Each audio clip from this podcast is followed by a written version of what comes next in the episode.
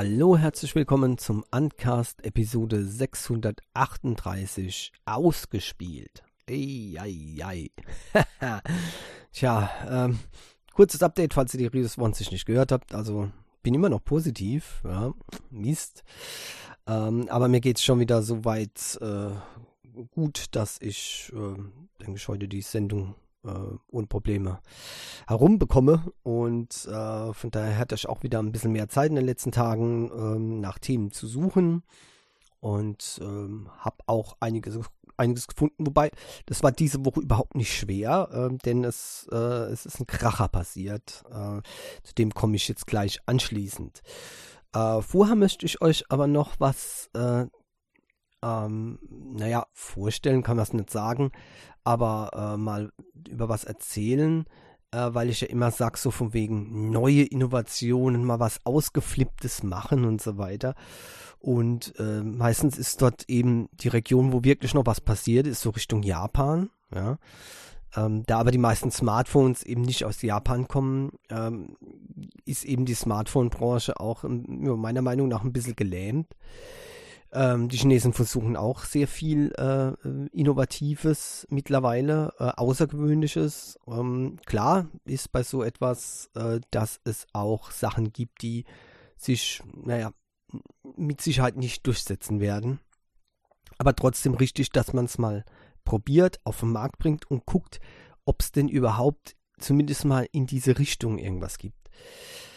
Auf den Markt kommt äh, offiziell das nächste Teil, was ich, um, um das es sich hier dreht, äh, jetzt zwar nicht, aber Google, Jap Google Japan ähm, hat da etwas veröffentlicht. Ich muss gleich dazu sagen, wäre Google eine äh, echte japanische Firma, hätten die das natürlich auch auf den Markt gebracht zum normalen Verkauf in Geschäften.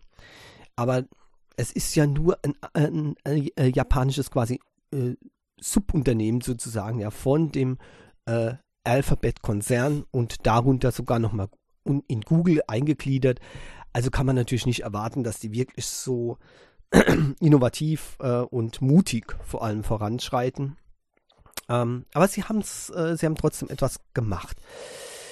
Und zwar etwas, wo ich selbst auch ähm, im ersten Moment gedacht habe, das ist doch, das ist doch ein Aprilscherz. Das, das, das kann doch nicht sein was soll man damit anfangen?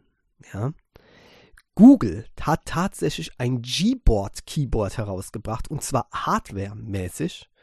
Und wenn ihr jetzt denkt, naja, hat eine neue Tastatur, oh toll. Nein, das Ding hat, ist nur eine Latte und die Tasten sind alle nebeneinander. Ihr habt richtig gehört, alle Tasten sind nebeneinander. Auch die Funktionstasten, die Nummern, alles ist in einer Linie. Das, äh, diese, diese Tastatur ist äh, 1,65 Meter breit. Und äh, wenn ihr euch das jetzt nicht vorstellen könnt, nicht glauben könnt, äh, ich, ich, verlinke den Artikel oder ich habe den Artikel schon verlinkt hier in den Show Notes, könnt ihr das dann sehen. Äh, da ist auch ein Video dazu und da wird es angepriesen. Bei manchen habe ich gedacht, es ist doch, das ist, das hört sich an wie ein Scherz, aber es ist ein Japanisch. Äh, und da kann man anhand von der Mimik sehen, es ist nicht scherzhaft gemeint. Und, und äh, klar, ich selbst sehe jetzt, jetzt nicht wirklich einen, einen Sinn äh, dahinter. Ähm, äh, es werden hier einige ähm, mögliche Anwendungen erklärt wenn man zum Beispiel extrem wenig Platz hat in der Tiefe, ja, ja, das mag zum Beispiel für ähm, spezielle Anforderungen sein in, in, in der Industrie oder ähnliches, ja. Oder zum Beispiel, man hat auch äh, gezeigt, es hat den Vorteil, die Katze legt sich da nicht drauf. Ja, es, es, es ist nicht dieses, diese Form, wo ähm, die Katze dazu animiert, sich draufzulegen. Offenbar ein größeres Problem äh, in den japanischen Wohnungen, die oftmals nur mit aus einem Zimmer bestehen. Ja, ähm, da ähm, ist es halt schwierig, die Katze, ähm, sagen wir mal, auszusperren aus dem Bereich, wenn man am Computer arbeitet. Und ähm, somit hat man das Problem, die Katze legt sich drauf und naja, ähm, was macht man als ähm, Katzenbesitzer natürlich? Man tut alles, damit die Katze nicht gestört wird. Und wenn ihr dann jetzt denkt, na, das ist doch Quatsch, dann wird die verscheucht vom Keyboard. Äh, nee, ihr würdet euch wundern, wie viel Katzenliebhaber auch bei uns das nicht machen. Ich kenne da auch jemand, ja. Also die Arbeit wäre beendet. Wenn die Katze da auf dem Keyboard einschläft, wäre die Arbeit beendet, bis sie aufwacht und weggeht. Äh, ja, so ist es. es ist Tatsache. Ähm, und äh, deswegen wird es als, äh, als, als Punkt vermarktet, zum Beispiel, äh, warum es diese Tastatur so gibt.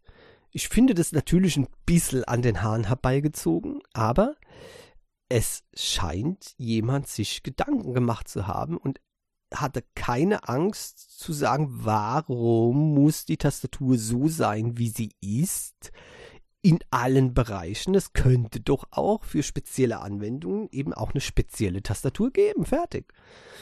Und hat so etwas konstruiert. Von Google.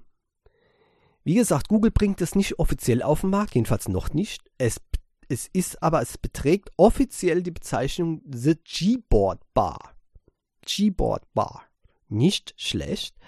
Und äh, wer das gerne nachbauen möchte, der ist dazu eingeladen, denn äh, es, ist ein, äh, es ist freigegeben als Open Source äh, Ressource äh, auf GitHub. Und äh, dort gibt es ähm, exakte Anleitungen und ähm, eben Hinweise, wie man diese bauen kann. Und damit äh, ja, hat man eine ganz interessante, ähm, ein ganz interessantes Projekt. Ich finde es sehr faszinierend. Das gibt es in, äh, mit Romagis, äh, in Kuverti, aber auch äh, als ASCII ähm, in ABCD, ne? also diese ganz normale Al alphabetische Anordnung äh, und ähm, auch äh, mit japanischen Schriftzeichen drauf. Es gibt ja auch japanische Tastaturen und das ist dann eben diese Aus, äh, Ausgabe. Übrigens sehr cool, der angedeutete Berg Fujiyama als äh, Suchtaste, coole Sache. Ähm, und auch eine Emoji-Bar äh, ist hier beschrieben. Ich finde das wirklich äußerst äh, cool. Ja. Wie gesagt, äh, die, die Anwendungen sind wirklich etwas, aus, aus ja, von den, ich weiß auch nicht, wie ich das ausdrücken soll. Es ist, es ist wirklich, ich fände jetzt da keine Möglichkeit. Und manche Sachen sind wirklich extrem lustig gehalten auch und total abwegig. Aber ähm, das ist eben genau das, was mir zum Beispiel an der japanischen Gesellschaft auch sehr, sehr gut gefällt. Diese Abwegigkeit stößt nicht immer nur auf äh, Ablehnung, sondern diese verrücktesten Sachen, die verrücktesten Sachen sind erstmal zur echten, nützlichen Bewertung da. Ja. Und so ist auch das, äh, dieses Bar, diese, diese Bar, an dem eine, ein, ein Insektennetz angebracht ist. Ja, also nicht so lächerlich, dass man jetzt das grundsätzlich ausschließen würde. Nur ich bin ziemlich überzeugt davon, dass das keine große ähm, äh, Veränderungen in den entsprechenden Bereichen da äh, bringen würde. Trotzdem, wie gesagt, ich finde es richtig lustig äh, und ähm, das ist vielleicht deswegen so, weil die Japaner an neuen Technologien, Technologien, an neuen Erfindungen eben auch noch Spaß haben richtig Spaß haben. Und wenn es nicht nützlich ist, okay, dann wird, sie, wird es auch nicht umgesetzt, großflächig, ähm, aber es ist zumindest mal etwas, wo die Leute dann nicht negativ reagieren, sondern positiv und lächeln dann einfach mal ein bisschen, statt dann so ein Scheiß, das nimmt doch eh keiner, so dieses Negative, ja, äh, wo man eh schon immer Angst hat, na, ach Gott, wenn jetzt mal wieder was Neues kommt, oh Gott, dann können wir uns wieder auf was gefasst machen. Die Leute werden es wieder ablehnen, werden wieder 100 Argumente rauskramen, warum etwas so schlecht ist, ne, nur weil es neu ist. Und ähm, genau das Gegenteil ist eben in Japan so der Fall. Da wird es sehr, sehr positiv aufgenommen. Ja. Und äh, man äh, findet es dann halt eher witzig und sympathisch, wenn so eine Firma, äh, so eine Firma wie Google dann auf einmal ein Gboard rausbringt, was wahrscheinlich ähm, nicht sinnvoll ist einzusetzen. Ja, also cool. Trotzdem, trotz allem. So. Gboard-Hardware, vielleicht sollten sich da mal die Smartphone-Menschen ein, äh, ein, eine Scheibe abschneiden, einfach mal was konstruieren, sei es noch so verrückt, aber bitte mal anders, ja. Äh, und das wäre doch mal eine schöne Sache. Ich würde mich jedenfalls freuen, wenn mal was richtig Neues kommen würde. Und äh, vielleicht würde dann auch meine 1000-Euro-Grenze fallen. Weil wenn etwas wirklich neu und innovativ ist, dann kann es sich auch nicht mehr mit den anderen messen. So, okay. Thema. Hauptthema diese Woche. Ihr habt es bestimmt schon gehört. Das hat ja eingeschlagen wie eine Bombe. Äh, Google Stadia ist Geschichte. Und jetzt kommt die, ich weiß nicht wie viel, die 50. oder 60. Folge von Ich hab's euch ja gleich gesagt. ja, ähm, denn ich hab's euch ja schon gesagt, ne? Ähm, und zwar damals, als äh, das, ähm, die Entwicklung von verschiedenen Google Stadia Projekten bei Google eingestellt wurde, war klar, Google Stadia ist fertig. Google Stadia ist am Ende. Viele Leute haben sich dann aufgeregt, haben gesagt, niemals. Leider hat Google in dieser typischen Manier damals auch gesagt, nein, nein, nein, Google Stadia bleibt, Google Stadia bleibt. Um, ähm, das war noch im, im Juli oder Juni war das, als sie das gesagt haben. Und äh, jetzt ist es äh, beschlossen, also am 18. Januar 2023 wird Google Stadia abgeschaltet. Und zwar komplett und für immer. Das war's.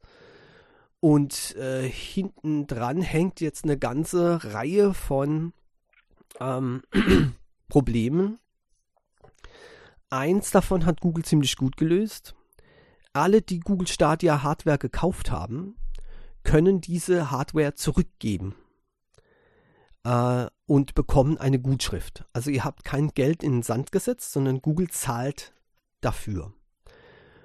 Und das ist nicht schlecht. Zusätzlich könnt ihr diese Sachen auch noch behalten. Also die alten Controller beispielsweise, Chromecast etc. könnt ihr behalten.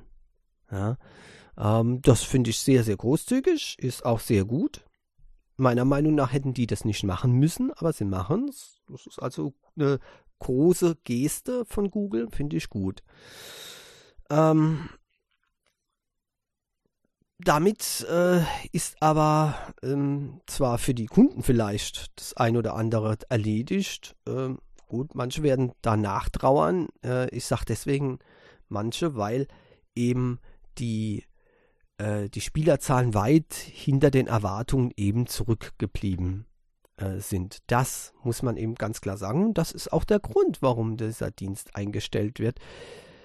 Ähm, das Problem bei solchen Sachen ist ja, man kann natürlich schimpfen auf Google, äh, dass die so leichtfertig und so schnell Projekte einstellen. Klar, die könnten Stadia sicherlich noch ein paar Jahre laufen lassen, äh, um dann zu gucken, wie sieht es denn aus.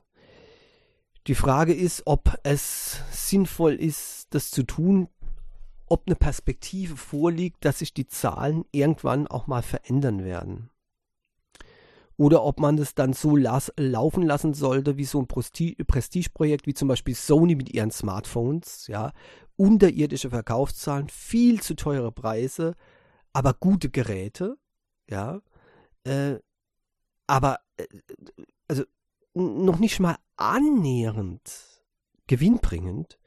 Ein riesen Verlust, Verlustgeschäft jedes Jahr neu für Sony, die Mobilsparte. Und, äh, und, und, da sind sogar schon Sachen aufgerechnet, wie zum Beispiel die ähm, Sensoren, die an äh, viele, viele Smartphone-Firmen verkauft werden. Da wird das Geld reingeholt. Mit den eigenen Smartphones äh, schafft man nur Verlust bei der äh, Mobilbranche. Und deswegen äh, ist es ein Prestigeprojekt. Etwas, wo Sony sagt, okay, das haben wir und das machen wir weiter, koste es, was es wolle. Fertig. Hm? Und die andere Geschichte ist eben bei Google, die halten anscheinend nicht so viel von solchen Prestigeprojekten. Die gucken sich das an, sagen, okay, wir haben jetzt so und so viele User, das ist für unsere Verhältnisse lächerlich. Äh, es gibt wenig äh, Chance, dass äh, sich die Zahlen signifikant nochmal verbessern in den nächsten, was weiß ich, in den nächsten Quartalsabrechnungen oder Jahren. Ich weiß nicht, wie, wie weit da Google vorausschaut. Und ähm, das war's. Denn Google ist keine Gaming-Firma. Und das war sie auch nie. Und äh, von daher ist es natürlich verständlich, dass die so etwas nicht als Prestigeprojekt nehmen. Ja. Denn da, da würde ich mir schon eher, stelle ich mir schon eher die Frage, warum das Google zum Beispiel nicht bei den Messengern gemacht hatte. Ja. Die hätten doch einfach können einen Messenger, äh, irgendwas, seien es jetzt Hangouts oder Allo oder sonst irgendwas, laufen lassen bis zum St. Nimmerleinstag. Ja, einfach um hier zu sagen, wir haben ein Messaging-System, nutzt es oder nutzt es nicht. Mit etwas Glück wäre vielleicht dann früher oder später, wären vielleicht immer mehr Leute auf diese Messaging-Plattform gekommen. Ja. Manchmal passieren ja Sachen, ja, so wie zum Beispiel, wer hätte gedacht, dass Signal und, und Telegram mal echte Konkurrenz in Europa wird zu äh, WhatsApp. Ja. Äh, und dann gab es diesen Zwischenfall mit WhatsApp, ja, mit diesen äh, Bedingungen. Und auf einmal äh, sind die Leute massenweise zu, zu Signal gewechselt. Und die haben jetzt immer noch Signal installiert, auch wenn sie, wenn das mittlerweile sich schon wieder ähm, gelegt hat und die meisten Leute dann doch wieder über äh, WhatsApp miteinander kommunizieren, ja. Äh, aber die, äh, die Signal-Installationen sind noch da, ne? Also da kann man auch das kann man auch negativ sehen. Vorher hatte man seine Ruhe gehabt in Messenger. Jetzt sind auf einmal äh, Leute drin äh, im Messenger, die man eigentlich schon abgeschrieben hat oder so. Ne? Keine Ahnung auf jeden Fall. Äh, melden die sich dann auf einmal furchtbar. Ähm, ja, auf, so ist es nun mal. Und ähm, da frage ich mich eben schon, ähm, warum macht Google das da nicht? Da hätten sie so ein Prestigeprojekt gebraucht, so etwas zu sagen, ja, wir haben einen Messaging-Dienst.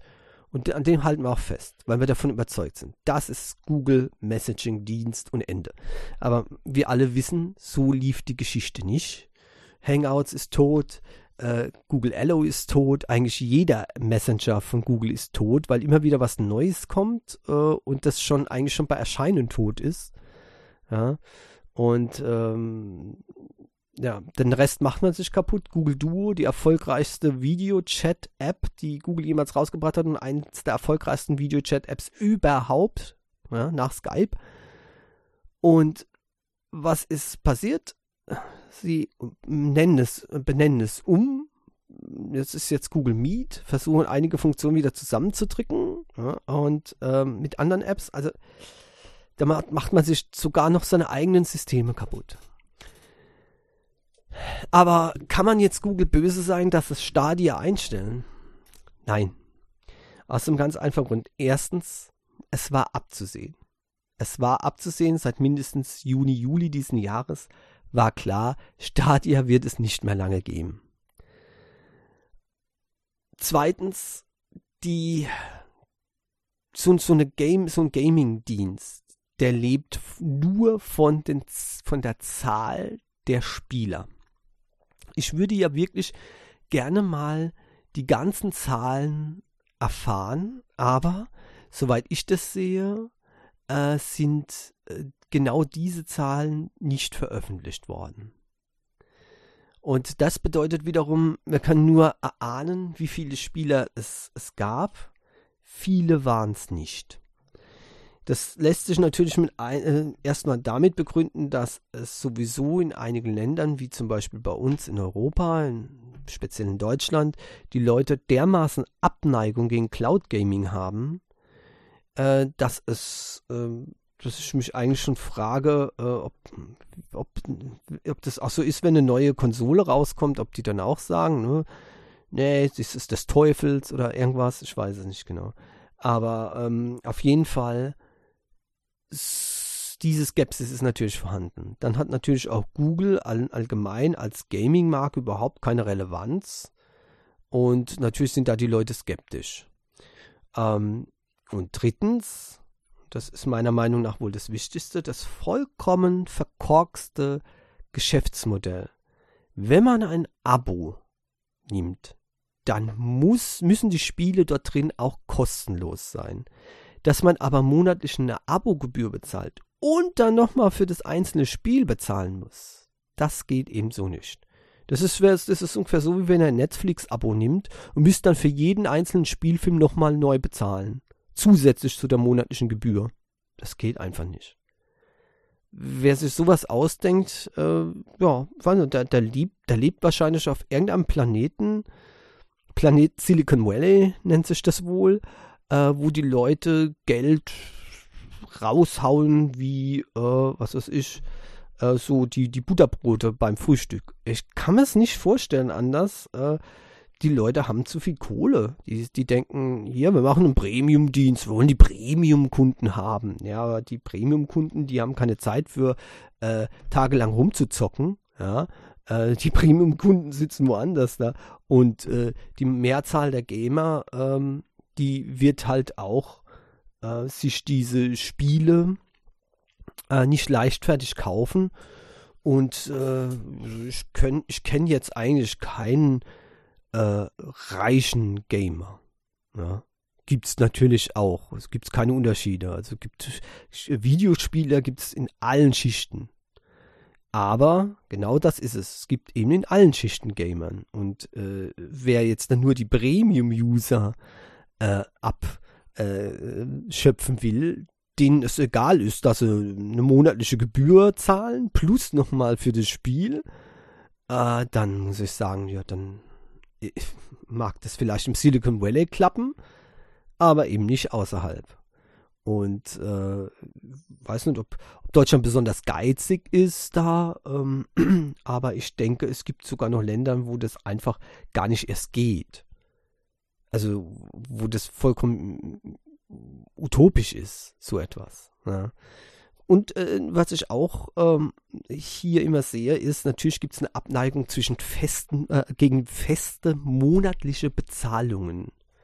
Selbst bei solchen Sachen, wo es gut ist, also zum Beispiel Netflix oder, oder Amazon Prime, ja, da ist, da ist das, da kann man das rausholen, wenn man als, ähm, als äh, Einzelner dann eben, was weiß ich, fünf, sechs Filme guckt, ja, dann ist man natürlich deutlich, deutlich schon über ähm, dem äh, Preis, was das monatlich kosten würde, wenn man die Filme einzeln äh, sich leihen würde. Kaufen kann man es ja nicht sagen, sondern leihen. Ja?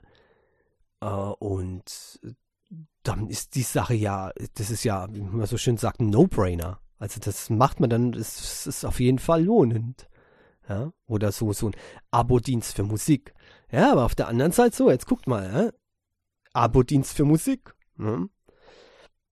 Dann nochmal ein Abo-Dienst für ein Streaming-Portal. So, ja, jetzt blöde, ne? Es gibt halt noch mehr als ein Streaming-Portal. Also vielleicht noch ein zweites Streaming-Portal, weil man möchte vielleicht auch gerne die Disney-Filme neu sehen oder die, die Netflix-Produktion. Ja, und schon hat man zwei oder vielleicht sogar drei äh, Video-Streaming-Abos an der Backe, wenn man seine Lieblingssachen gucken will. So.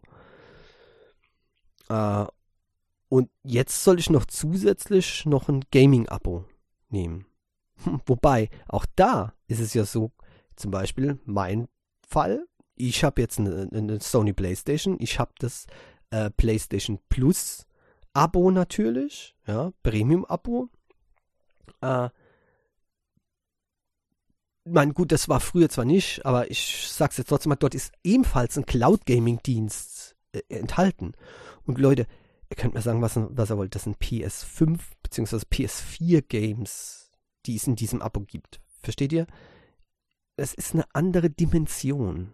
Okay? Ganz einfach deswegen, weil diese Spiele tatsächlich auf der Konsole dann laufen und die Cloud Gaming Spiele so laufen quasi wie bei Stadia. Also man hat alles zusammen. Und das ist genau diese äh, Geschichte. Ein, ein, ein Gamer, ein Videogamer, der hat der ist entweder bei Microsoft, für die Xbox oder bei Sony für die PlayStation sowieso oder bei Nintendo natürlich für die Nintendo Switch. Ja, ist der sowieso schon. Jetzt hat er zusätzlich, kriegt er das Stadia. Noch ein weiterer Posten. Und wisst ihr, das summiert sich alles. Und irgendwann fängt dann natürlich jemand an zu denken, okay, was brauche ich, was will ich und auf was kann ich verzichten. Und dann ist eben derjenige, der am, am wenigsten verspricht, am wenigsten äh, wichtig ist, zumindest scheinbar, der ist dann eben davon betroffen. Und das wäre dann in dem Fall Stadia. Also wenn ich mich für bei, bei Videogames entscheiden müsste, Google oder Sony, ich würde noch nicht mal eine Millisekunde zögern, um zu sagen, natürlich Sony. Ist doch klar. Das ist meine äh, PlayStation, ja, die, die habe ich von PlayStation 1 bis PlayStation 5, ja, habe ich alle Konsolen und äh, das ist für mich absolutes Muss. Weil dort auch die Games sind, mit denen ich groß geworden bin, in weiteren Iterationen. Ne? Also, das ist, das ist absolut okay. Und jetzt, da hat Google keine Chance dagegen. Ne? Wenn es natürlich ein schöner Zusatzservice ist, dann ja. Ich bin, ich mag Cloud Gaming eigentlich, ich finde die Idee sehr gut. Sprich, ich brauche keine Mega-Hardware, äh, sondern die Mega-Hardware läuft irgendwo anders da und ich brauche nur äh, schwache Geräte, äh, kann es quasi mit allem möglichen zocken, vielleicht sogar mit alten Geräten und dann ist gut. Aber auch das war eben äh, am Anfang bei Stadia lief das schief. Ja, von wegen, äh, man kann überall äh, spielen. So wurde es propagiert. Auf dem PC, auf jedem Smartphone-Game, äh, auf, jedem, auf jedem Android-Smartphone, ähm, am Fernseher über Chromecast. Ja, man braucht nur diesen Controller dazu und fertig. So, dann, was war? Erstmal ging es nur auf den, äh, auf den hoffnungslos äh, schlechten Pixelgeräten. Ähm, dann brauchte man den Controller natürlich plus einen neuen Chromecast. Der alte funktionierte nicht, natürlich nicht, sehr klar. Ähm, auch das war damals anders versprochen worden. Da haben sich Leute auch drüber aufgeregt. Ja, um, ich weiß nicht, gibt es mittlerweile eine PC-Adaption? Ich meine doch ja, oder? Dass man es auf dem PC zocken kann. Aber seht ihr, dann habe ich schon aufgehört, mich dafür zu interessieren. Weil die Idee war, ich bin daheim am TV, kannst an meinem Chromecast zocken. Dasselbe Spiel, ich bin unterwegs, kannst auf meinem Smartphone zocken. Nein, geht nicht. Ich habe kein Pixel. Ich habe auch kein Samsung. Später wurde es auf Samsung noch erweitert. Und den neuen Chromecast habe ich auch nicht, weil ich habe ein Smart TV, da ist ein Chromecast schon drin, ist natürlich nicht kompatibel mit Stadia. Was, was, was soll ich denn dazu jetzt dann noch sagen? Außer, dass damit dann Stadia tot war. Und so ging es eben viele, vielen Menschen, äh, und es ist ja auch nicht so, dass, wie gesagt, keine Konkurrenz da war. Sony, Xbox, äh, also Microsoft, ja. Ähm, aber auch Nvidia hatte ja dieses GeForce Now und es gibt, glaube ich, noch einige andere ähm, äh, kleinere Cloud Gaming Dienste. Von daher. Tja, hat Google meiner Meinung nach jetzt äh, richtig äh, gehandelt, indem sie sagen, okay, ähm, das war's. Aber, das muss man auch sagen, dass eben hier äh, Google wieder einen Fehler gemacht hat. Es ist wieder etwas Vertrauen zerstört worden, ja. Also, die haben im Oktober 2019 gesagt, ja, dass es ein, ein lange vorausschauendes äh, Geschäft ist. Und also a long-term view ja, macht Google da. Und äh, ich, also das heißt, drei Jahre ist für, für Google offenbar long term. Drei Jahre. Äh, das ist im Gaming-Bereich eigentlich nichts. Selbst eine PlayStation hält länger als drei Jahre aktuell, also immer aktuelles Modell fünf bis sechs Jahre so äh, normalerweise, bis dann die nächste äh, Konsolengeneration kommt. Also das heißt noch nicht mehr eine Konsolengeneration hat äh, Google Stadia quasi überbrückt bevor es wieder eingestellt wurde. Das ist eben genau das Problem, ähm, das man eben mit solchen äh, Firmen wie Google hat. Google lebt schnell. bam, bam, bam, bam, bam.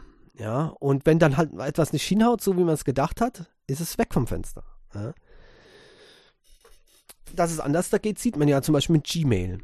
Ja, das ist ein unverzichtbarer Dienst. Was mich übrigens auch wundert, Blogger. Ja, Blogger, die, die, die Blogs sind ja äh, immer weiter quasi äh, in den Hintergrund gedrängt worden. Ja, mittlerweile haben sie sich zwar gefestigt auf einem, naja, relativ niedrigen Niveau, ähm, was die Anzahl betrifft.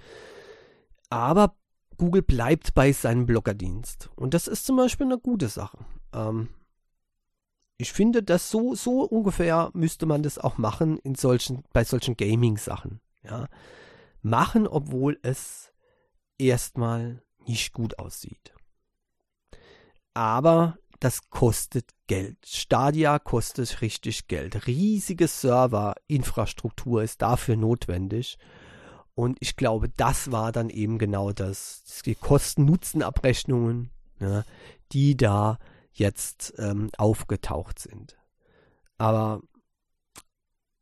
ich muss sagen, selbst im, im, äh, im, wie gesagt, im Juni, Juli 2021 hat man noch gesagt, nein, alles ist okay mit Stadia, wir bleiben dabei und äh, ähm, äh, Gaming ist äh, ext, äh, extrem wichtig für Google, ja.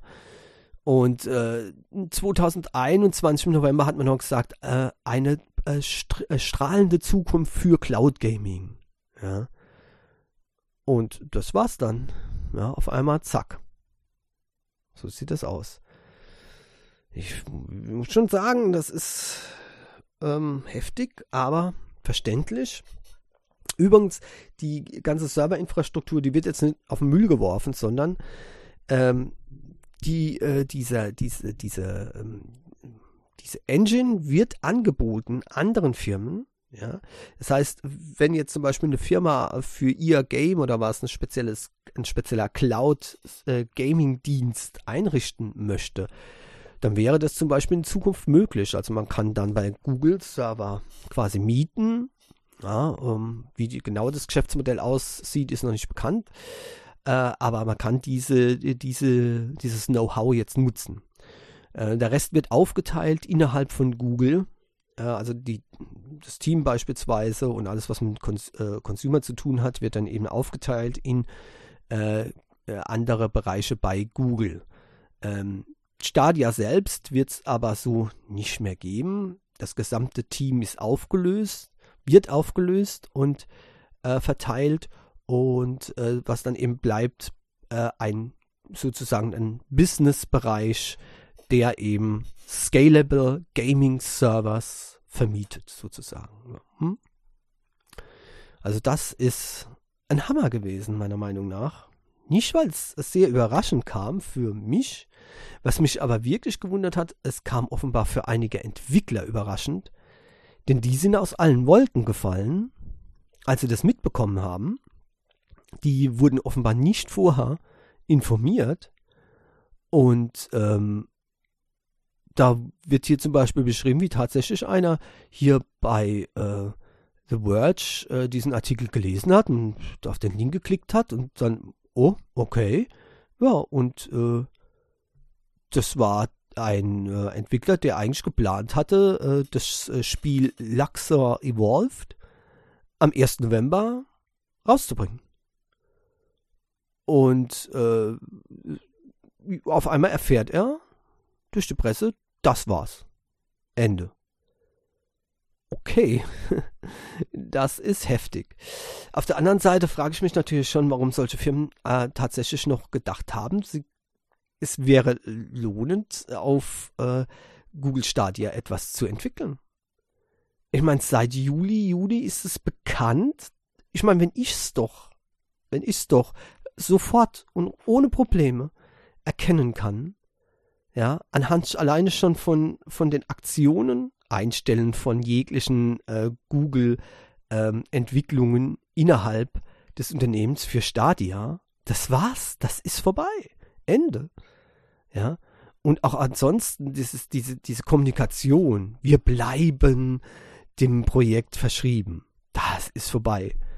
Das ist ungefähr so, ich weiß nicht, vielleicht habe ich da auch einen, einen speziellen Sensor dafür, aber äh, ich glaube es nicht, weil ähm, ich denke, die Experten, wenn ich das herausfinde, können es die Experten auch herausfinden oder sollten zumindest die Entwickler das herausfinden können, na, ne, anhand von den Gebaren.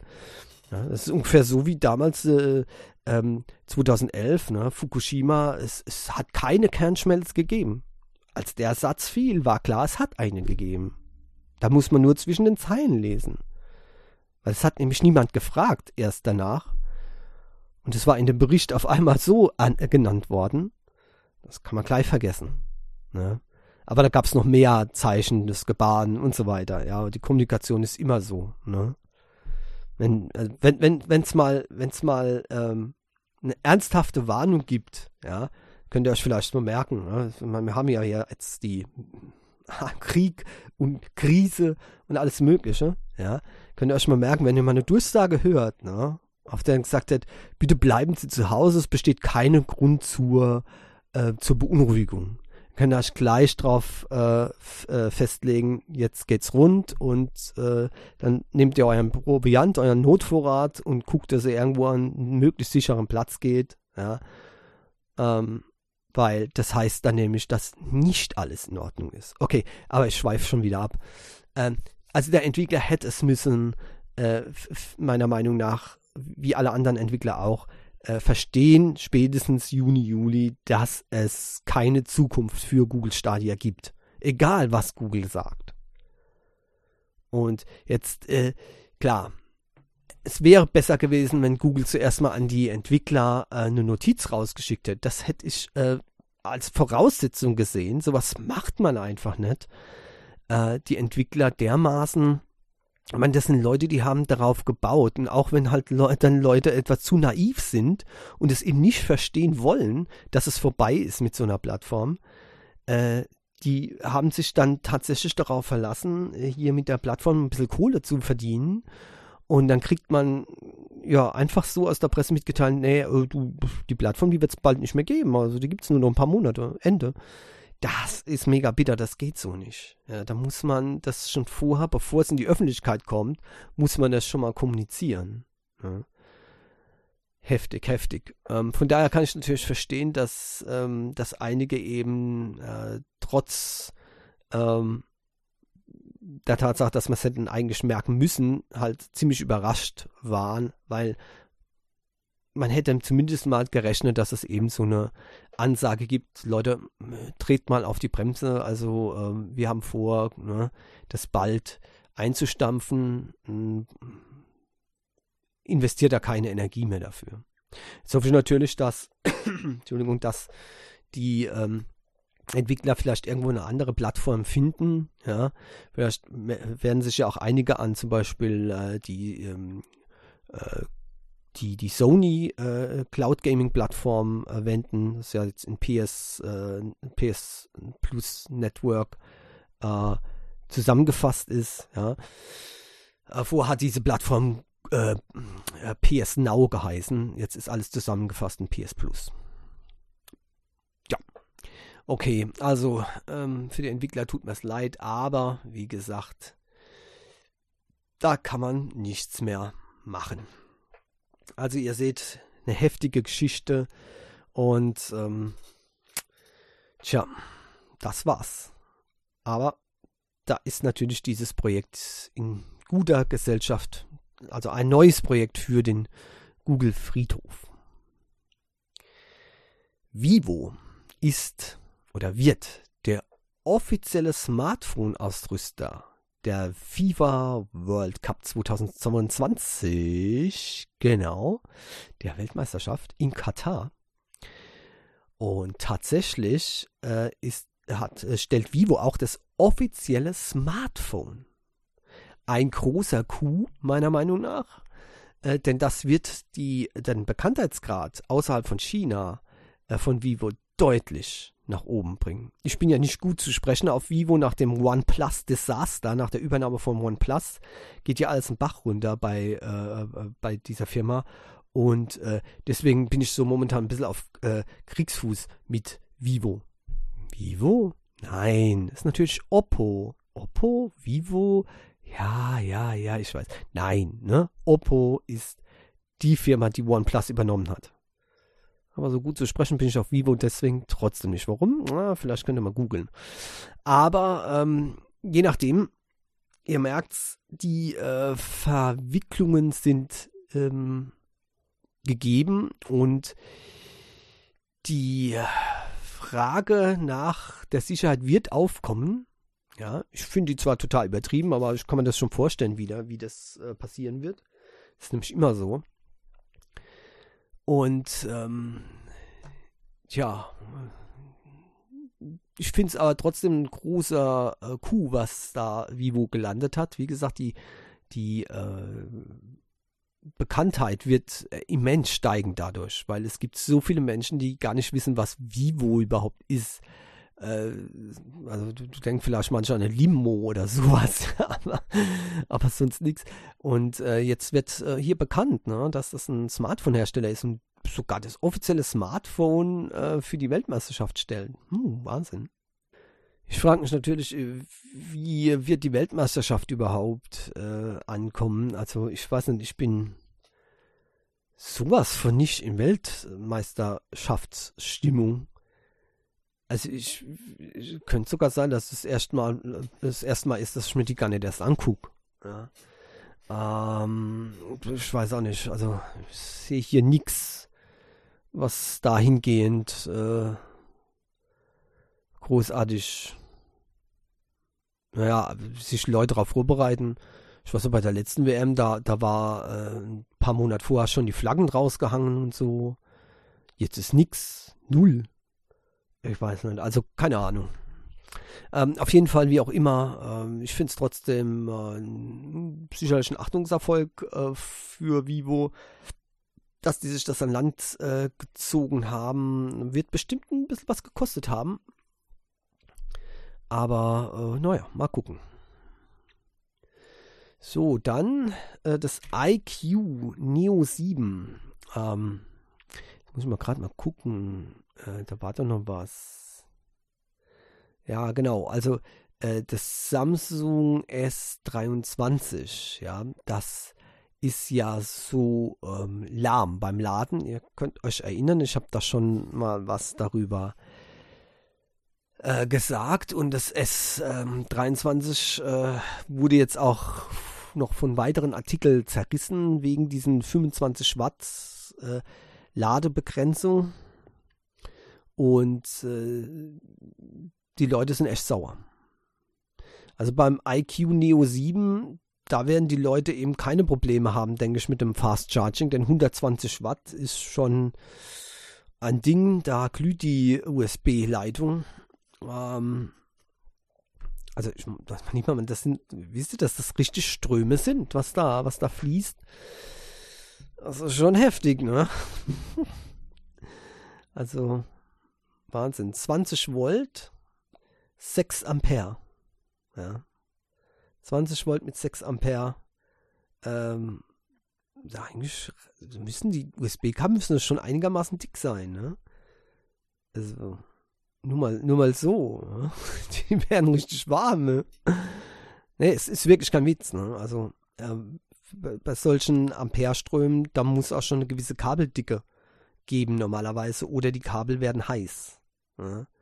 Ähm, mal gucken, äh, was da, äh, was die sich da einfallen lassen. Ähm, aber naja, okay, gut. Die aktuellen USB-Geräte sind ja auch, USB-Kabel sind ja auch dafür geeignet, müssen aber das geeignete Kabel haben. Ja, das können nicht einfach irgendein USB-C-Kabel da anschließen, denken, dass das dann mit 120 Watt lädt. So einfach geht es nicht, weil die meisten können das nicht. Die meisten würden einfach äh, zu heiß werden, haben außerdem dann auch ein, ein Widerstand drin, damit es erst gar nicht auf die 20 Volt 6 Ampere schaltet, sondern eben deutlich weniger äh, bringt. Ja. Okay, äh, ansonsten ist äh, IQ Neo 7. Äh, ähm, was soll das sonst noch haben? Ja, ist noch nichts groß bekannt. Ich wollte es nur einmal erwähnen, weil jetzt eben dieses wieder aufgetaucht ist, ja, ähm, mit diesem ganzen, ähm, Ladeding, ja, was weiß man sonst noch? Also Dimensity 9000 Plus SoC soll da drin sein, was mir natürlich sehr, sehr gefällt. Äh, 120 Hertz Display und 50 Megapixel äh, Sensor von Sony, aber mehr weiß man eben äh, noch nicht. Gut, dann, Amazon hat einen neuen Kindle rausgebracht mit der Möglichkeit, äh, mit einem Stift drauf zu schreiben. Das sogenannte Kindle Scribe. Ein Produkt, das ich genial fände. Vor vier Jahren. Das meine ich auch jetzt wirklich ganz im Ernst. Ich finde, die haben das verpasst. Vor vier Jahren hätte das meiner Meinung nach eingeschlagen, äh, wie verrückt. Aber mittlerweile sind äh, so viele Tablets auf dem Markt äh, mit einem guten Eingabestift, äh, dass es einfach keinen Sinn mehr macht. Ja. Das Ding ist, das hat ein Paperwhite Screen, also ein E-Ink-Display sozusagen, ja. Und da kann man jetzt eben mit dem, mit dem, mit dem Stift drauf schreiben. Aber wie gesagt, mittlerweile sind die Displays so weit fortgeschritten, dass selbst die AMOLED-Screens äh, in voller Farbe eine ausreichende Qualität zum Lesen bieten. Der einzige Vorteil eigentlich noch ist im Freien. Im Freien ist E-Paper, also diese E-Ink-Displays, immer noch unschlagbar. Warum? weil je stärker das Licht drauf fällt, desto besser ist es für die Sichtbarkeit. Und da kann man machen, was man will beim LCD oder AMOLED-Screen. Ja, man kann es extrem hell machen, aber trotzdem ist es eben in direktem Sonnenschein eher schlechter als besser zu lesen. Und das heißt, für draußen ist das natürlich optimal, so ein E-Ink-Display. Dafür wiederum abends, ne, ähm, ja, schlechte Beleuchtung, dann wird der Hintergrund, äh, das Hintergrunddisplay eingeschaltet, die Hintergrundbeleuchtung eingeschaltet von diesem Paperwhite, ja, ähm, damit man eben noch was lesen kann. Und dann hat man dasselbe wie eigentlich ein LCD-Screen, nur ohne Farbe, schlechterer äh, Refresh-Rate natürlich. Ja. Das mag fürs Lesen nicht ganz so äh, wichtig sein, aber dafür kann man auch nicht so viel mehr machen mit dem Gerät als eben lesen. Und hier in dem Fall dann eben auch mit dem Stift schreiben. Vor vier Jahren wäre das wirklich gut gewesen.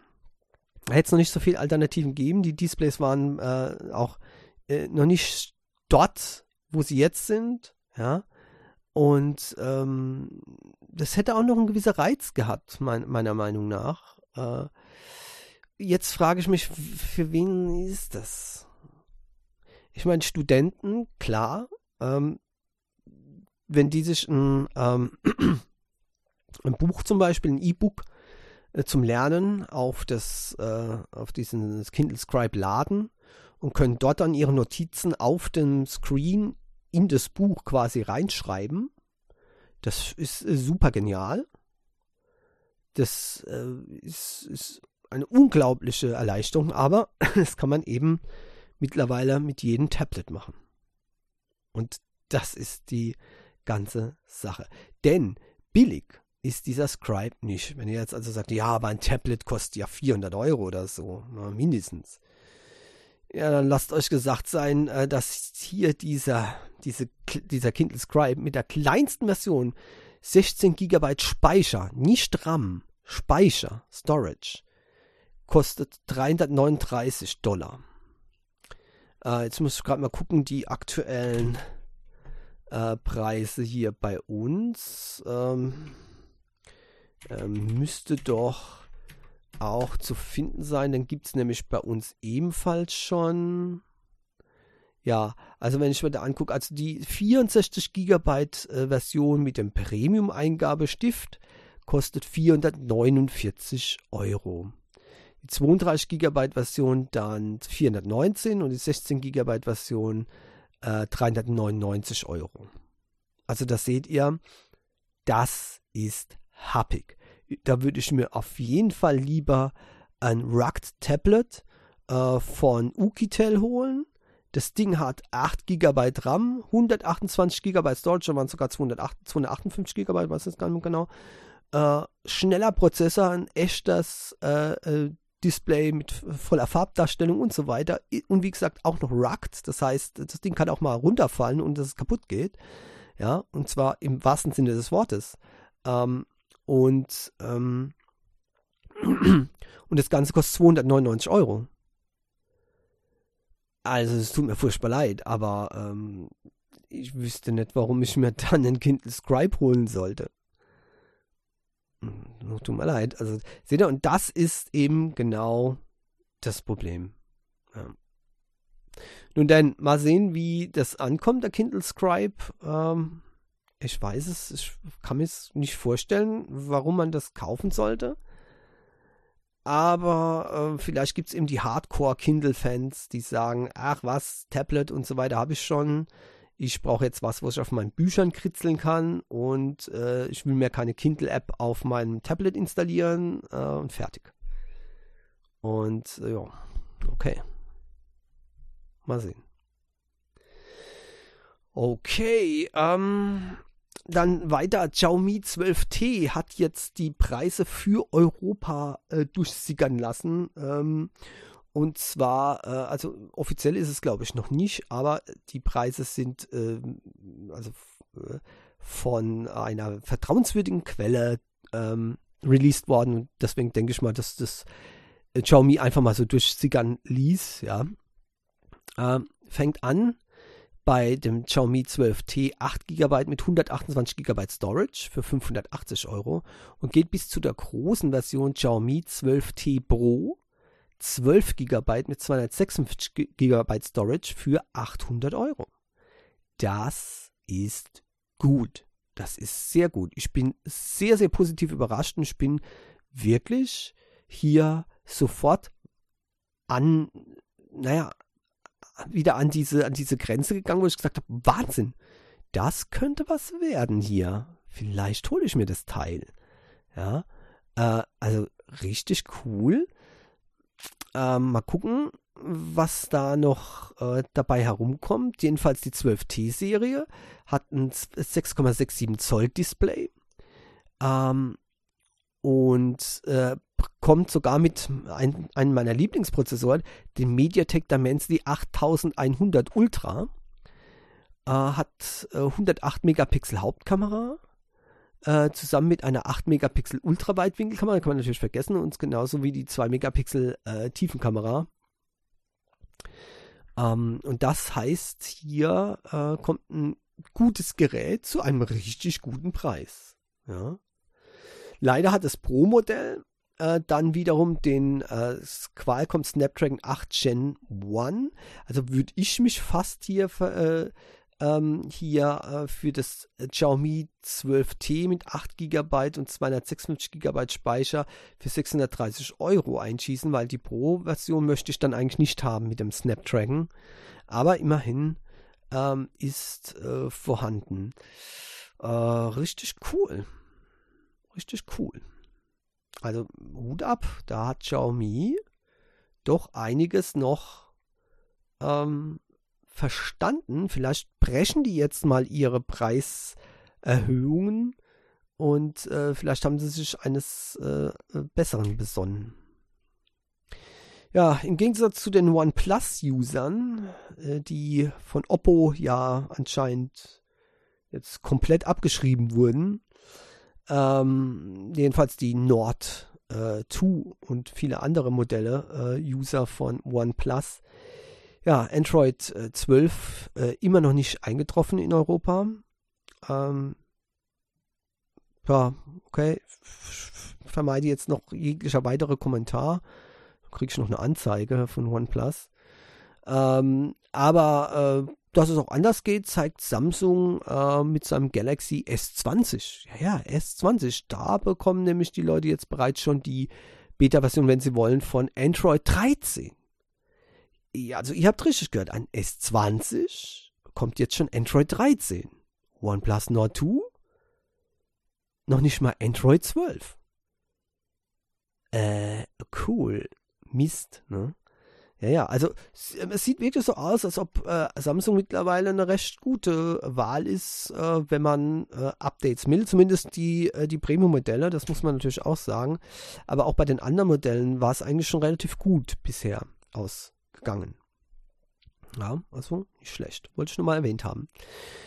Ja, USB-Standards, da wird jetzt einiges geändert. Äh, es soll nicht mehr einfach nur so eine Nummer hinten dran sein, so USB 102032 ja, 3.2 Gen 2, 3.2 Gen 2 by 2.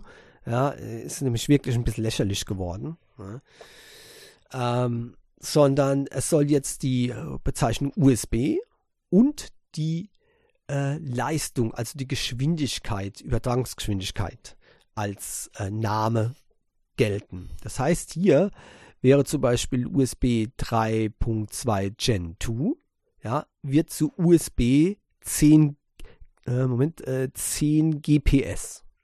Ja, so ist dann die offizielle Bezeichnung USB 10 GPS. GBPS. Ach Mann, nicht GPS. GBPS. Ja. Genau. Und äh, USB 3.2 Gen 2 by 2 ja, wäre dann USB 20 Gbps. Ja, das sind jetzt die offiziellen Bezeichnungen. Und übrigens USB 1 ist dann USB 12 Mbps. Ja. So sieht es aus. Also, ehrlich gesagt, alles ist besser als so, wie es momentan war. Ja. Ähm, ich weiß zwar jetzt nicht, warum die das einfach nicht mit den anderen Bezeichnungen gemacht haben. Ja, es gibt ja USB, High-Speed USB, Super-Speed USB, Super-Speed Plus und Super-Speed Plus Plus. Aber ich kann mir schon vorstellen, was soll, wie soll das nächste heißen? Super-Speed Plus Plus Plus und das übernächste Super-Speed Plus Plus Plus Plus ja, und so weiter. Ja, es ist schon klar. Also zukunftssicher ist es so USB ja, und dann eben die Leistungsmerkmale äh, gleich im Namen mit drin. Das ist in Ordnung. Ähm, und so heißen ab sofort alle USB-Standards. Bin mal gespannt, wie viele Jahrzehnte das dauern, bis die Firmen sich auch daran halten. Nach dem USB 1 und USB 2, ja, und USB 3 und ne? Ah, ja, tja, so ist es halt. Dennoch, ich finde es okay. Äh, vielleicht bringt es dann langfristig zumindest mal etwas Klarheit äh, rein, denn wir wissen ja, der nächste äh, USB-Standard ist ja schon ist ja schon vor der Tür. Ja, äh, das wäre dann ja das USB 4 beispielsweise und dann heißt es jetzt eben USB 40 Gigabit pro Sekunde oder Gbps. Ja, 40 GBPS. Schwierig auszusprechen, merke ich gerade. Hm. hm. Naja. Okay. Äh, so, der, äh, nur um es mal nochmal deutlich zu machen, beim Dimensity 9000 habe ich es schon mal gesagt, jetzt ist ja das aktuelle Modell der Dimensity 9000 Plus und der ist jetzt bei Antutu äh, aufgetaucht und schlägt alle Snapdragon 8 Plus Gen 1 Modelle, alle. Es ist mit Abstand der schnellste Prozessor. Äh, und zwar in einem Republic of Gamer Phone 6. Äh, da ist dieser Dimensity 9000 Plus eingebaut. Äh, gepaart war der mit 16 GB äh, ähm, RAM und 512 GB Storage. Und äh, das nächste mit relativ großem Abstand äh, ist dann das Ace Pro mit dem Snapdragon 8 äh, äh Plus Gen 1, ebenfalls 16 GB und 512 GB. So, also da könnt ihr sehen, äh, es ist einfach äh, Fakt, Dimensity, MediaTek Dimensity ist der schnellste Prozessor, den es gibt für Android. YouTube, ähm, tja, was macht YouTube? Vorhin haben wir schon gesprochen darüber, ne? Mit was Google an Services hier immer einstellt und so weiter. Ne? Und wenn ihr jetzt anfangt schon zu zittern, oh nein, bitte, bitte nicht Google Music, bitte nicht Google Music wegmachen, nicht YouTube Music. Google Music gibt es ja nicht mehr. YouTube Music heißt jetzt. Ja. Vorher war es Google Play Music. Das ist ja umgegangen und es wurde zu YouTube Music. Und äh, nein, nein, braucht keine Angst zu haben. Aber seht ihr, wenn ihr jetzt Angst gehabt habt, dass jetzt YouTube Music eingestellt wird, dann kennt ihr schon das Problem bei Google-Diensten. Man hat ständig Angst, dass etwas eingestellt wird. Nein, aber YouTube Music wird nicht eingestellt, zumindest jetzt noch nicht. äh, sondern äh, es äh, scheint sich alles äh, zu verdichten, dass es bald 4K Qualität bei Videos nur noch für Premium-Mitglieder gibt. Also nur für Leute, die abonniert haben, monatlich dafür bezahlen für YouTube. So sieht es aus. Also alles deutet darauf hin. Ich habe es von mehreren Quellen gelesen. Und das wäre natürlich dann ein herber Schlag für die Leute, die äh, YouTube eben ohne äh, Abo gucken möchten. Das ist schlecht. Das ist äußerst schlecht. Ähm, momentan wäre ja der äh, monatliche Preis in den USA beispielsweise 11,99. Ich weiß gar nicht, was der, äh, was der momentan bei uns kosten würde. Ist jetzt egal, will ich jetzt gar nicht gucken. Ähm, auf jeden Fall, sag mal, um die 10 Euro, schätze ich mal. Ähm, ohne Gewehr jetzt, dass das stimmt. Aber ganz ehrlich, äh, nein. Ich zahle für Disney Plus mittlerweile, ich zahle für Amazon Prime Demnächst nehme ich auch wieder mein Crunchyroll-Abo. Aber für YouTube-Videos werde ich nicht bezahlen. Nein. ja. Nein. Stehe ich mir gerade so vor, wie, na, kennt ihr, kennt ihr die Neuverfilmung vom Planet der Affen? Wenn der, wenn der, ähm, wie, wie heißt der nochmal, der, der, der Affe da, ähm, das erste Wort spricht, das allererste Wort, was er dann sagt? Nein. Ja, genau das würde ich jetzt auch sagen. Ne? Was? Kein 4K mehr? Ich muss Premium-Mitglied werden bei äh, YouTube? Nein. Ganz einfach. Also, das geht, das geht gar nicht. Das geht gar nicht.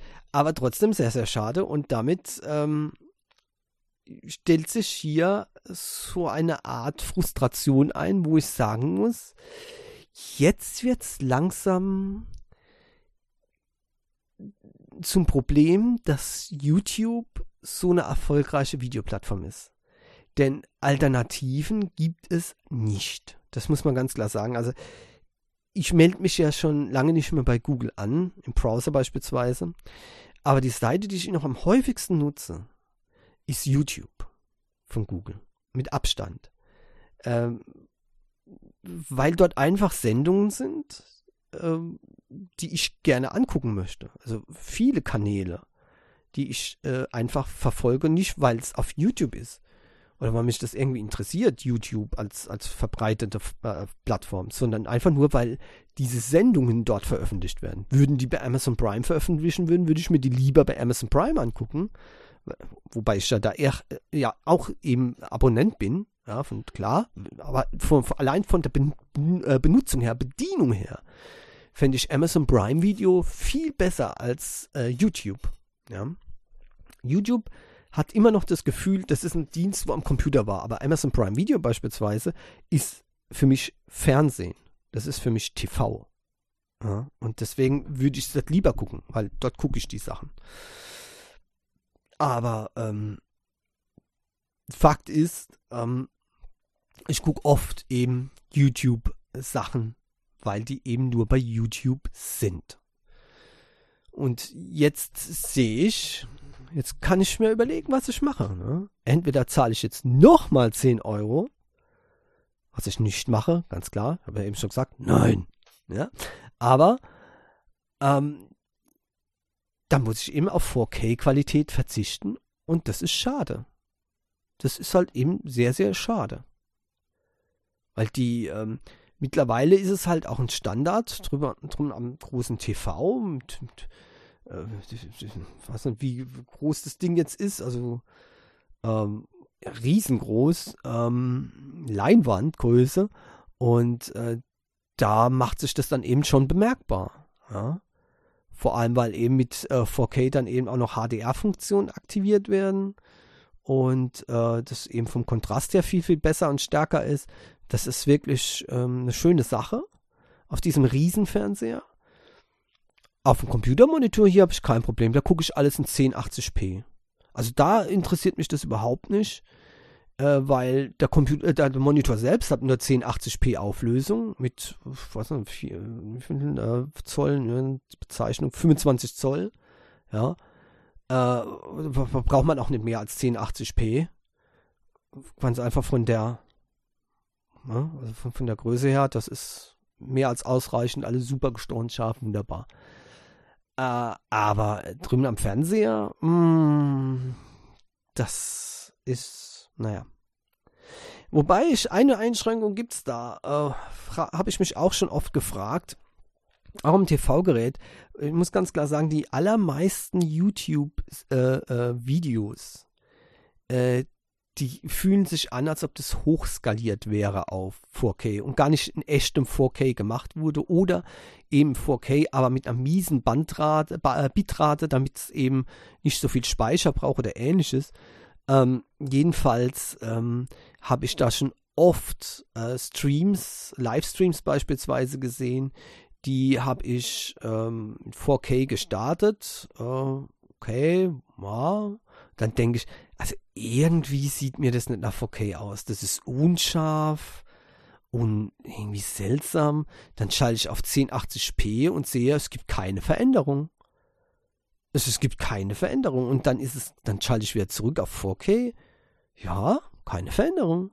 Und dann ist klar, ähm, dass da was nicht stimmt. Ja, dass das kein echtes 4K-Material ist. Ja. Also, nur weil eine Sendung in 4K kodiert ist, heißt es noch lange nicht, dass das auch die Qualität von 4K hat. Das gilt für alle Medien übrigens. Ich weiß noch, als die ersten DVDs auf den Markt kamen, ne, dann hieß es, ah, DVD, Wahnsinn, so Top-Qualität und oh, alles super scharf und glasklar und irre, ja. Ja, und dann kamen die ersten Filme drauf und da waren, ja, Störungen, hat aus, hat ausgesehen wie ein VHS-Videokassette. Woher kam das? Ja, die haben das halt von analogen, abgenudelten Bändern aufgenommen auf die DVD, aber besser wird's eben nicht, ja. Außer es wird wieder remastered. Aber Problem ist eben, es sieht immer noch nicht so aus, wie es aussehen könnte.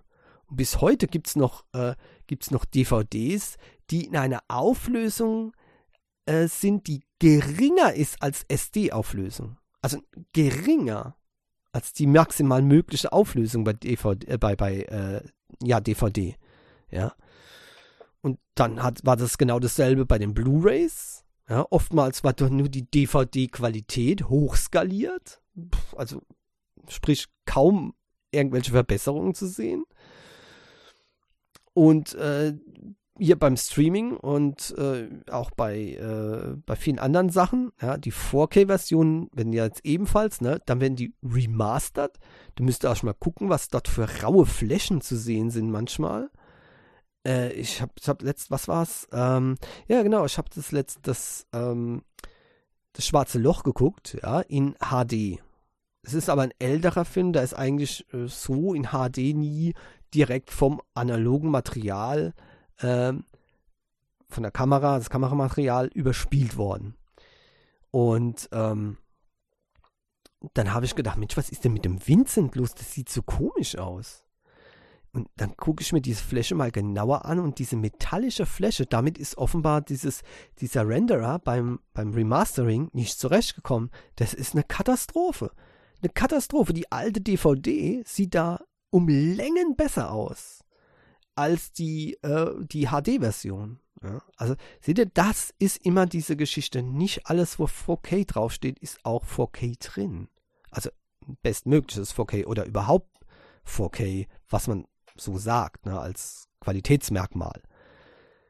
Ja, ein bisschen schwierig zu sagen, aber es ist wie wenn ihr, wenn ihr eine 128 äh, Kilobit äh, MP3-Datei habt dann könnt ihr dir 20 Mal in FLAC kopieren oder mit 320 äh, äh, Kilobit AAC kodieren oder was weiß ich, mit was für einem Codec auch immer.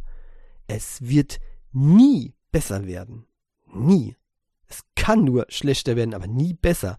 Außer ihr macht dann ein aufwendiges Remastering. Ja, das heißt, ihr verbessert Höhen und Tiefen und gibt mehr Dynamik und dann werden euch einige sagen, ja, okay, aber das ist ja nur das künstlich hochgeschraubt und das hört man auch, ja, weil irgendwie von nichts kommt nichts. Es gibt keine Zauberei. Ja, ja es gibt AI-Verbesserungen, das alles mögliche und es hört sich dann am Schluss vielleicht doch ein bisschen besser an. Ja, und ihr habt das in FLAC äh, kodiert, aber trotzdem ist das nicht die FLAC-Qualität, wie wenn das Teil jetzt äh, in dieser Qualitätsstufe aufgenommen würde, ja, mit maximal möglichen äh, äh, ähm, äh, Daten, ja, äh, und das war's dann. Ihr könnt ihr machen, was ihr wollt. Ja, und so ist es immer hier.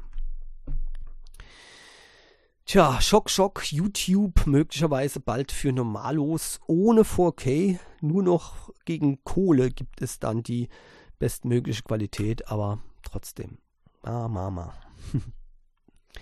so, und dann haben wir hier noch was, äh, das ist sehr interessant. Das wird in den nächsten Wochen oder Monaten, je nachdem, ja, mal gucken, was Google da mit uns macht wieder in Europa, äh, eine neue Text-to-Speech-Engine wird es geben auf eure Smartphones. Automatisch, ihr müsst nichts machen, es kommt äh, von alleine äh, zu euch in, aufs Handy äh, Hintergrund wird das abgedatet, es gehört zu den äh, Google Play Services. Äh, von daher äh, gibt es auch nichts, was ihr jetzt updaten müsst oder euer OK geben müsst, sondern es passiert einfach so im Hintergrund. Ja. Ähm, die neuen Stimmen hören sich wirklich deutlich besser an, ja, als die, äh, als die alten Stimmen, natürlicher. Und es soll ähm, alle 421 Stimmen in 67 verschiedenen Sprachen sollen eben dieses neue Voice Model bekommen und diesen neuen Synthesizer. Ähm, und das heißt, äh, auch Deutsch wird dann irgendwann dabei sein. Momentan äh, wurde das äh, für Englisch US schon mal geändert. Und jetzt muss man eben abwarten, bis die anderen drankommen. Äh, ich habe schon mal äh, so vorgehört und ich muss sagen, es hört sich wirklich gut an. Ich werde hier auch den Artikel verlinken, da könnt ihr auch mal äh, hören. Ich kann den, bei mir im Firefox kann ich hier nicht direkt den Player starten, keine Ahnung wieso, vielleicht weil es WAV-Files sind, ich in der Linux bin, äh, wobei das normalerweise kein Problem ist, aber ich muss das, ähm, diese Audiodatei abspeichern, äh, beziehungsweise mit dem VLC öffnen und dann funktioniert es auch. Uh, und dann könnt ihr das uh, hören, die alte Stimme und die neue Stimme. Und ich denke, ihr werdet sofort den Unterschied erkennen. So. Dann bleibt mir eigentlich jetzt nur noch die App der Woche. Yay. Tja, zuerst dachte ich, Mensch, ich könnte doch mal wieder so ein Trading Card Game äh, suchen, ob es gibt's da irgendwas Neues und ja, ich muss sagen, leider nicht. Ja, also immer noch keine großartigen Neuerungen, wobei die, die ich ja schon mal vorgestellt habe, die waren ja auch schon ziemlich cool. Und ähm, von daher ja, okay. Aber dann bin ich auf etwas gestoßen, was ich noch viel cooler fand. Und zwar ist es diesmal ähm, TCG Card Shop Tycoon. Und in diesem Spiel müsst ihr selbst ein Trading Card äh, Game vermarkten, verkaufen in eurem Shop und damit eine Heidenkohle machen. Ja, genau das, wofür diese TCG Games ja eigentlich gemacht sind, ja. Ihr wisst, ne, also so die, die echten, ne, die, die, nicht die virtuellen, sondern die echten. Wobei in den virtuellen ist es auch nicht anders da. Man kauft sich ein Booster Pack für ein, äh, für ein teures Geld und, äh, um immer wieder die gleichen nichtsnützigen Karten zu bekommen. Ja äh, irgendwann hat man dann mal Glück und kriegt dann eben die Karte, die man unbedingt wollte oder unbedingt braucht. Ja, und dann gibt es sehr teure Karten und sehr günstige Karten und ja, wie auch immer. Ne? Und hier könnt ihr dann die Base Packs, also die Grundausstattung verkaufen, Zubehör und eben auch die Booster Packs, die es dann eben äh, in eurem Laden gibt, in den Regalen, vollgepackt, ja, unzählige von diesen Trading Card Games. Und damit müsst ihr dann Kohle machen. Ihr könnt die Karten in Vending Machines reintun, die sind äh, sehr beliebt, ja, wo man die also ziehen kann aus dem Automaten. Ähm, und ihr könnt immer wieder neue äh, Sorten auflegen und natürlich auch selbst ähm, sammeln. ja, äh, von diesen Karten. Ganz klar, als Shop-Manager hat man natürlich da beste Möglichkeiten ne, für seine Sammlung auch zu vervollständigen. Das alles könnt ihr natürlich tun. Und es gibt immer vorgegebene Ziele, die ihr innerhalb von ähm, einem Zeitraum erreichen solltet, für die es dann wiederum besondere Sachen gibt. Kaufen und verkaufen äh, ist da auch ein wichtiges Spiel. Das heißt, wie bei jedem guten äh, Trading Card Game Händler werden auch Karten angekauft, ja, äh, zusätzlich zum Verkauf, damit dann eben äh, spezielle Karten erlangt werden können, die wiederum bei der eigenen Kundschaft, die das gerne kaufen würden, äh, zu noch höheren Preisen führen kann. Den ganzen Laden muss man aufbauen, den, vom, von den Theken, den Regalen bis zum Namen des Ladens, alles muss man selbst von Anfang an machen. Und damit ist das meiner Meinung nach eine ziemlich coole Idee, äh, weil eigentlich sind wir immer auf der anderen Seite. Wir hauen immer einen Haufen Geld raus für Trading Card Games, äh, egal ob jetzt real oder virtuell. Also wenn ich hier sehe, was ich hier oben an Pokémon-Karten li liegen habe, äh, also ja, doch, da kommt was zusammen. Vielleicht muss ich mal so ein paar Base Packs von, von One Piece verkaufen. Ich glaube, die sind mittlerweile bestimmt auch was wert. Naja, egal. Auf jeden Fall, ähm, die ähm, Möglichkeiten habt ihr in diesem Spiel virtuell und da ist es doch mal schön, auf der anderen Seite zu sein. Ja, ich habe von dem äh, App-Anbieter noch nichts gehört bisher. dass der nennt sich Sia Ding Chen. Äh, keine Ahnung. Äh, von daher war ich natürlich auch etwas skeptisch. Ähm, natürlich und jetzt Achtung.